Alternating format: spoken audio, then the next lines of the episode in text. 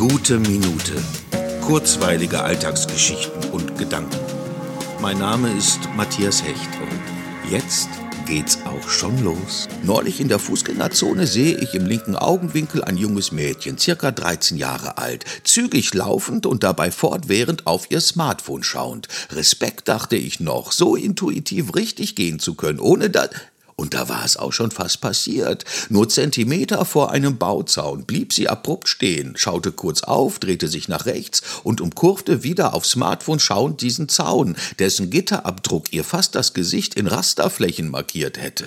Mit einem respektvollen Lachen sagte ich, oh, das war aber knapp. Und sie konnte ihr Lachen nicht unterdrücken und sagte, ja, und ich sagte, dabei eine angedeutete Wischgeste in den Himmel zeichnend, und das alles nur wegen.